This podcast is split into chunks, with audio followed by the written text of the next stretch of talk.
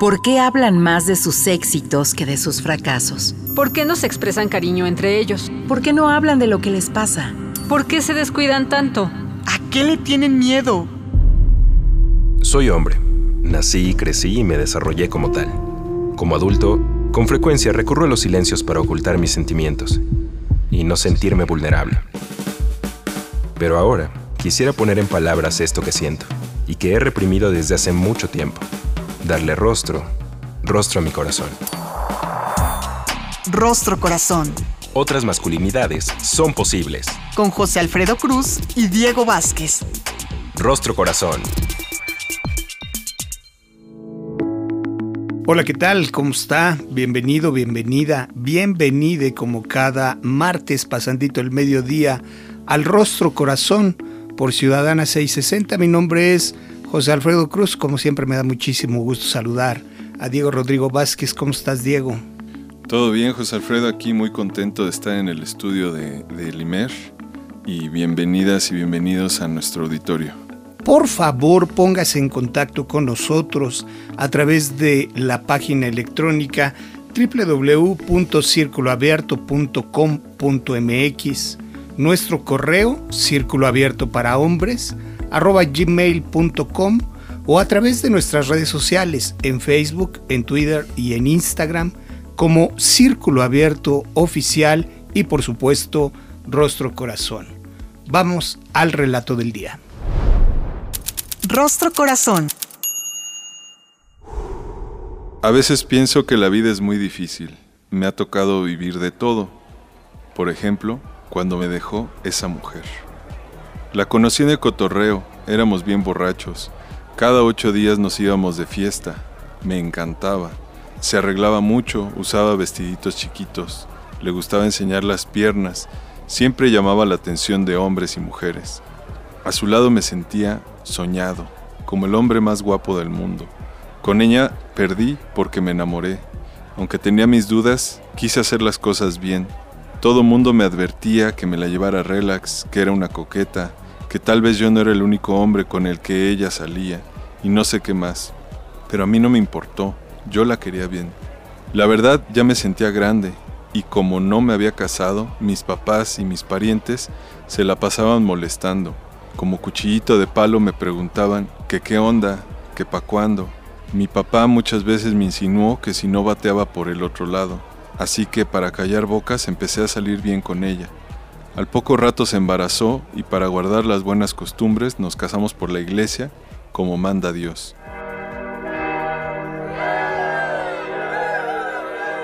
Tenía unos ahorritos y aproveché que me cayó un business para construir un cuarto con baño en la parte de atrás de la casa de mis papás. Con el tiempo, le metí otro cuarto y así como iba cayendo el dinero lo usaba para comprar material y para seguir con la construcción. Mi papá me alivianaba de vez en cuando, me decía que así empezábamos todos y me soltaba una feria. Nació la primera niña y al poquito tiempo la segunda. Como que a esa mujer le vinieron bien los embarazos, con dos niñas y todo, no perdió la figura. Yo estaba igual de enamorado que al principio, no me importaba que fuera bien enojona y desobligada.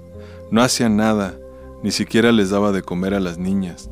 Se despertaba bien tarde y se aprovechaba de que mi mamá estaba al pendiente para hacerse la turista. Cuando regresaba de chambear, mi jefecita me contaba qué onda, y yo nomás hacía corajes. Llegaba al cuarto a reclamarle a esa mujer, pero me recibía encuerada, así ni cómo decirle algo. Le perdoné todo.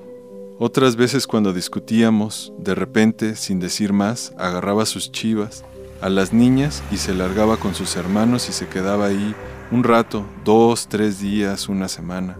Pero siempre volvía como si nada hubiera pasado. Una vez regresé del trabajo y el cuarto estaba vacío. No había nadie, hasta pensé que nos habían robado. Después me enteré que esa mujer se había largado con sus hermanos. Se fue por cuatro meses seguidos. Aunque estaba enojadísimo, le mandaba dinero para que las niñas no les faltara. Cada semana venía uno de mis cuñados, sin vergüenzas, a estirar la mano. Mi papá me regañaba por hacerlo. Me decía que me pasaba de tarado y yo nomás lo oía. Un día me hablaron y me dijeron que una de las niñas se había puesto muy mala, que estaba en el hospital. Me salí de chambear y llegué corriendo urgencias. Me dijeron que la niña llevaba varios días enferma y que esa mujer se había negado a llevarla al doctor. Resultó que le habían bajado las defensas porque no comía bien. Las dos estaban bien flaquitas y demacradas. Tenían anemia y un montón de cosas más. En ese momento me dieron ganas de morirme. Me sentí terrible, completamente impotente. Las llevé de regreso a nuestro cuartito y las empezó a cuidar mi mamá. Al poco tiempo ya estaban mejor. Por un rato no supe nada de ella ni de su familia, pero un buen día apareció uno de sus hermanos en la casa y me entregó un sobre. En un maldito papel me decía que ya no podía con la situación, que yo la hacía muy infeliz y que las niñas eran demasiada responsabilidad, que mejor me las quedara, y así sin más desapareció de nuestras vidas. A las niñas les dolió mucho, tardaron bastante en recuperarse, estaban bien tristes, le lloraban a su mamá casi diario. Para la chica fue muy duro, se empezó a orinar en la cama, se despertaba empapada en llanto y orines, y nada la consolaba. No sabía qué hacer. Estaba solo, con el panorama negro. Me sentía triste, con el corazón roto y con una impotencia terrible.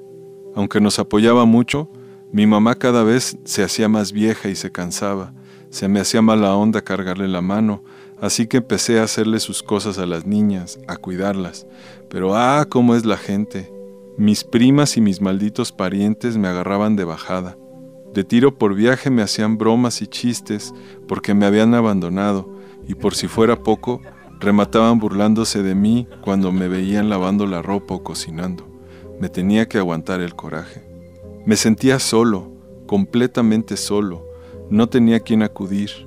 Antes me iba al bar y se me olvidaban las cosas entre las cervezas y el cotorreo, pero en ese momento si me descuidaba y aflojaba tantito, mis niñas no hubieran tenido que comer y yo no quería eso.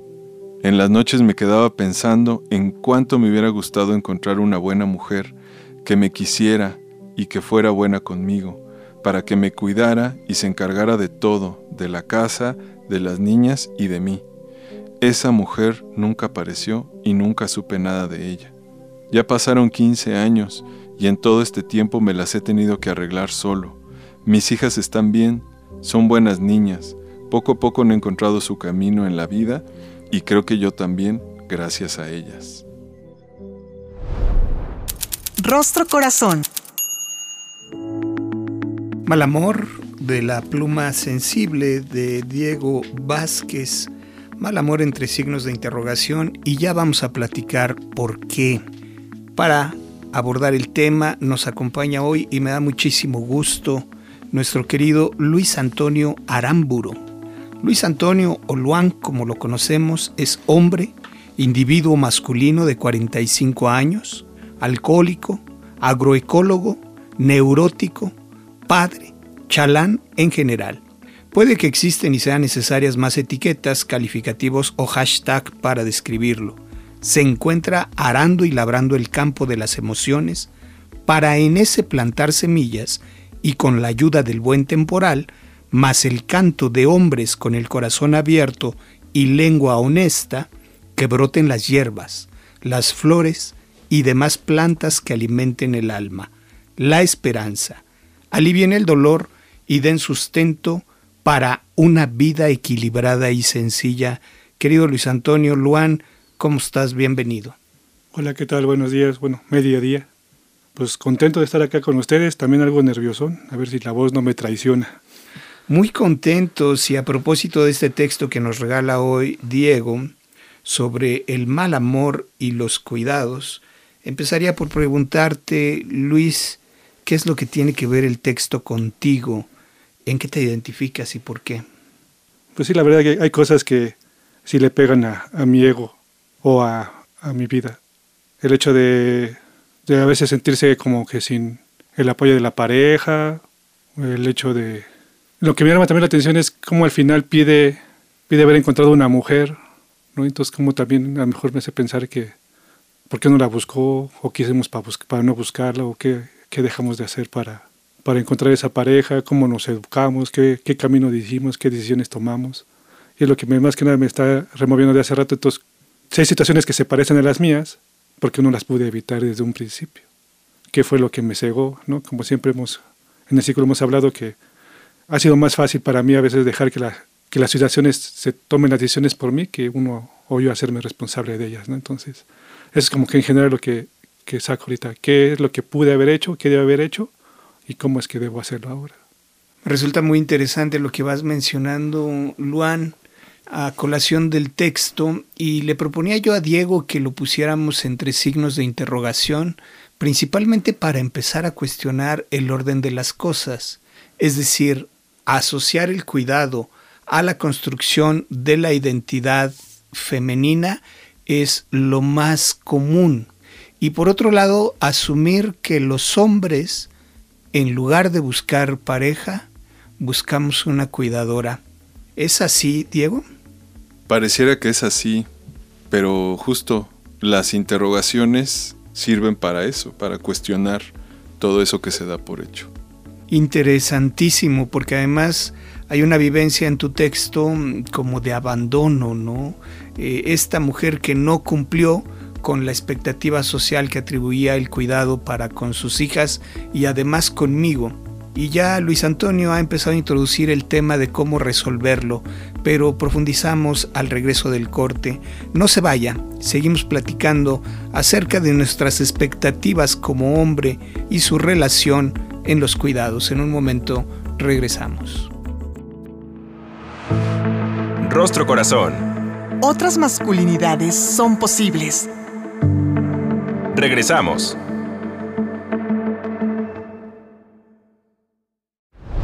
Rostro Corazón. Ya estamos de regreso en el Rostro Corazón platicando hoy con Luis Antonio Arámburo y Diego Vázquez sobre la construcción de las expectativas en la vida de pareja y los cuidados, la distribución de los cuidados. En el texto de Diego se vivía esto como un despojo, como un abandono. Y Luis Antonio nos decías cómo habías renunciado a la posibilidad de decidir y cómo no decidir también implicaba asumir las consecuencias. ¿De qué manera desenredar este trabuco en la vida de dos? Mi querido Luan, ¿cuál ha sido tu experiencia? Pues es harto difícil porque como que te vas conformando y se vuelve tu personalidad. Inclusive digo, encuentras, me siento orgulloso de ser el que hace esto o el que hace otras cosas de cuidado en la casa, pero al mismo tiempo vivo esta cosa de que, ay, ¿por qué lo tengo que hacer yo? Entonces vivo entre el, no sé si llamarlo el placer, pero ese ego que me da, esa satisfacción que me da, como de a veces presumir de que yo soy el que se hago ciertas labores de cuidado en la casa y que otros no hacen, ¿no? pero al mismo tiempo vivo con el estigma, me da pena el estigma de que me dicen, pues, no me lo dicen, pero pues yo creo que han de decir que de mandilón no paso. Y este, bueno, no he encontrado a nadie que me diga mandilón, vaya, de alguna forma. Pero sin embargo, cuando en la vida diaria es eso, es la duda de si soy suficientemente yo siendo eso, o sea, como que entonces por cuidar he dejado de hacer las cosas como que me gustaría hacer, ¿no? O sea, a lo mejor más profesionalmente o, académicamente como te va consumiendo el tiempo el cuidado y no te da tiempo para otras cosas, entonces no sé si es un autoengaño decir que, es ese, que se cuidará al otro.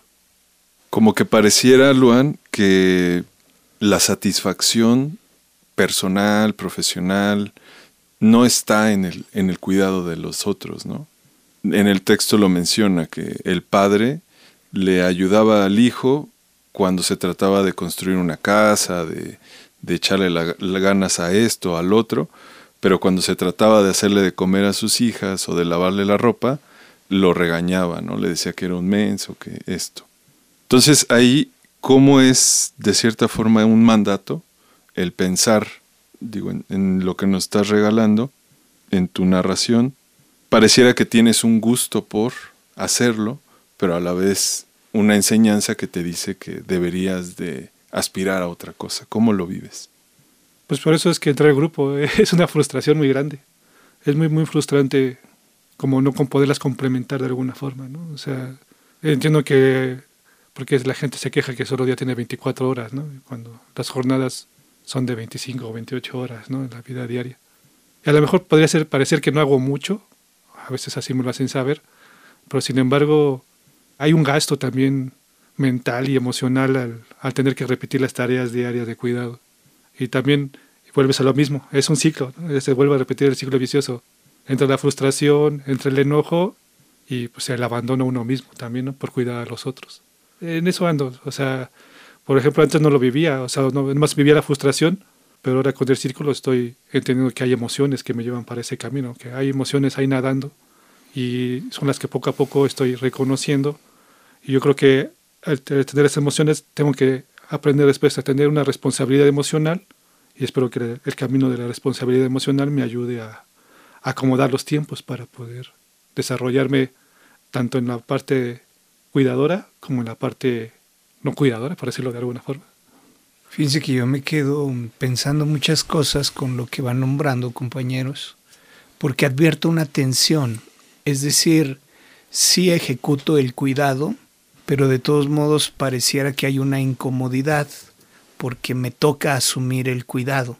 Por lo menos históricamente lo que habíamos aprendido es que son ellas quienes tendrían que cuidar.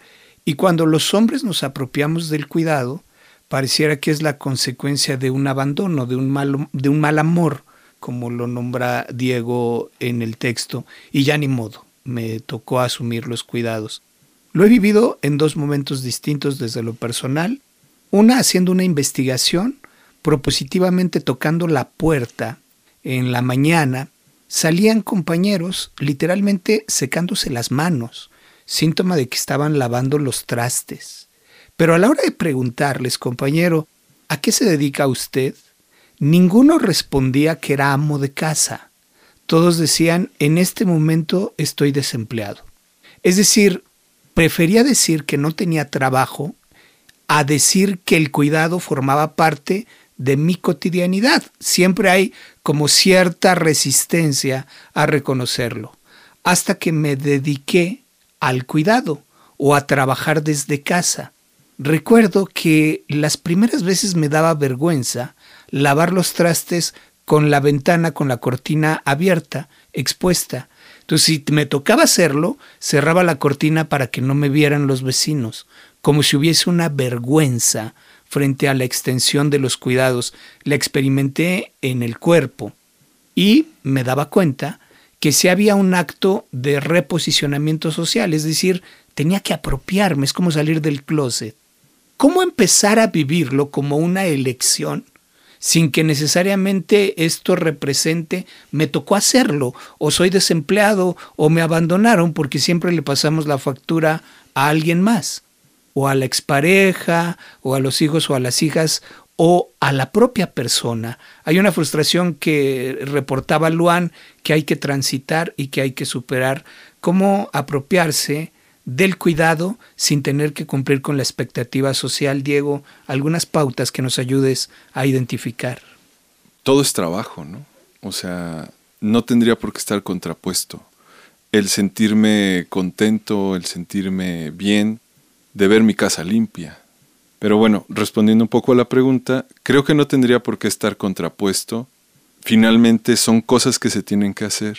Los trastes se tienen que lavar, la ropa se tiene que lavar, la cama se tiene que tender, y no está esperando la ropa un género o unas manos masculinas o femeninas para que se haga, se tiene que hacer. Entonces, yo creo que tendríamos que verlo como algo normal y natural, y desde chicos empezar a cooperar en la convivencia con los demás, con las demás personas que viven en una casa, y no necesariamente porque eres mujer o porque eres hombre te toca hacer esto o te toca hacer esto otro, ¿no? Y eso no tendría por qué estar contrapuesto con mi persona, que también tiene otros intereses, otros gustos, otras necesidades, ¿no? O sea, no tendría por qué estar contrapuesto, ¿no? Es lo que yo opinaría. Es bien interesante, Diego, porque la tensión, la frustración parece que disminuye en la medida que dejo de colocarle etiquetas al cuidado. Es decir, ella no necesariamente es cuidadora porque le tocó ser mujer, no sabe cómo hacerlo, en todo caso aprendió, ni es una mala mujer si decidió no dedicarse al cuidado. Y lo que nos regalas es la posibilidad de que no estén en una tensión permanente, sino conciliar los intereses personales, profesionales, los cuidados en una vorágine de mundo que parece que nos está arrasando en esa cotidianidad. Puesto así, suena bonito y parece receta de cocina. Sin embargo, las dificultades que se enfrentan a la hora de llevarlo, primero de manera personal y luego una negociación en la vida de dos, en la vida de familia o de pares, esto se vuelve muy complicado, porque a veces no lo decimos ni siquiera para nosotros mismos. Tengo la impresión, Luan, ¿cómo lo has vivido? ¿Cómo lo has resuelto? ¿Cuánto lo has postergado? ¿Y por dónde empezar? Por cómo empezar, a lo mejor, la mejor receta es como lo hizo mi mamá, ¿no? En la casa somos tres varones, soy el mayor, entonces pues siempre tuve que cuidar a los otros, a mis hermanos, o sea, que de alguna forma no me pese el cuidar y aprendí a cuidar, pues, pues lavando los trastes, me enseñé a cocinar y todo eso, entonces todo lo que hago hoy es resultado de lo que mi mamá me enseñó. Ahorita estoy más que agradecido por eso, ¿no? A lo mejor en esa época, ah, qué poca madre, tengo que lavar los trastes, no tengo que hacer esto, pero pues ahorita es, es un hábito que tengo y mal que bien me ha ayudado a resolver los conflictos. En caso de ausencia lo puedo hacer yo, ¿no? Si no hay quien cocine, yo puedo cocinar. Si no hay quien lave los trastes, yo lo hago. Y a lo mejor también es parte del proceso, ¿no? O sea, educar a todos los niños a que, pues, como dice Diego, pues las manos necesitan género, ¿no? Hay que hacerlo, ¿no? O sea, ese establecería el primer caso. Y, y cómo transitarlo, pues me gustaría decir también, suena romántico y pues con amor. Mi mamá lo hacía por amor, no creo que lo haya hecho para obligarme o para fastidiarme la vida, ¿no? Lo hizo porque me quería enseñar algo, ¿no? Porque me quería. Hay que entender eso, que en el cuidado hay amor y aunque duela y frustre, pues hay que seguirle. Es interesantísimo lo que dices y cómo lo dices, Luis Antonio. No hay género en las manos y en los cuidados.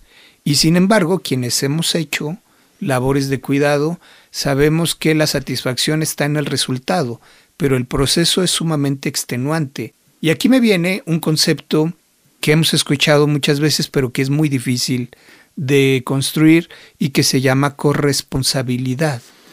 Es decir, si todos ensuciamos, pues todos limpiamos y le otorgamos una responsabilidad del tamaño de las manos de cada uno de los integrantes, los las integrantes de la familia. Y aquí empezaríamos también a hablar, además de corresponsabilidad, de la colectividad de los cuidados. ¿A qué te suena esto, Diego? ¿Cómo construir sociedades, relaciones más justas, corresponsables y colectivas? Pues hay una, una idea que yo creo que nos puede acercar mucho a, a eso, que para que podamos ser iguales, primero tenemos que tomar medidas de equidad, ¿no? Es decir, tratar de poner el piso lo más parejo que se pueda.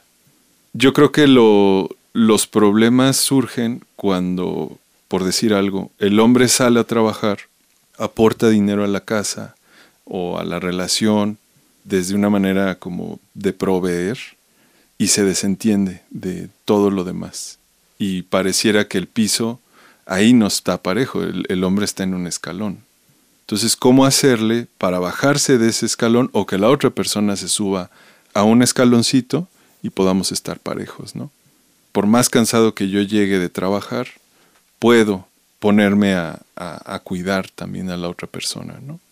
Ahorita estamos hablando de tareas domésticas, pero también el cuidado de los enfermos, el cuidado de los niños, la crianza de los animales, todo eso son tareas de cuidado que tendríamos que pensar en, en ese piso parejo para todos y todas. La importancia, Diego, de horizontalizar las relaciones, esto es, poner el piso parejo en las palabras que nos regalas para todos y para todas, trascender la frustración, es decir, no tengo que hacerlo porque no me quedó de otra, sino como una elección. No es que lo tengo que hacer porque me abandonaron o porque no tengo trabajo, sino porque es una manera más sana, más integral de relacionarnos. Mi querido Luan, muchísimas gracias por acompañarnos en la emisión de hoy a título de conclusión. Pues sí, me gustaría más bien pensar en que cuando uno se haga responsable de sus emociones o vive esta responsabilidad emocional, podrías acceder a esas herramientas, a tener una conciencia que te permita ser corresponsable digo, de forma más fácil, ¿no? Porque vas a ser corresponsable o de forma obligada ya eres corresponsable en el cuidado. Pero lo que siento ahora es que entendiendo las emociones y siendo responsable de mis emociones, puedo trascender a la responsabilidad sin este paso de frustración. Y encontrar de forma, como digo, forma romántica, pero encontrar ahí también una, una forma de ver el amor, esa cosa que se nos olvida que encontrar, pero que requiere como que, le demos una patadita ahí para que viva con nosotros y, se quede con nosotros. Así como que me gustaría concluir con eso. Te agradezco mucho, Luan, como siempre, lo generoso que eres para compartirte en las personas de José Alfredo Cruz, de Diego Vázquez. Le damos las gracias por acompañarnos en la emisión de hoy. En la producción, David Mejía. En la operación de los controles del otro lado del cristal, Cristina García. Nos vemos en la próxima. El Instituto Mexicano de la Radio presentó Rostro Corazón. Otras masculinidades son posibles. Con José Alfredo Cruz y Diego Vázquez.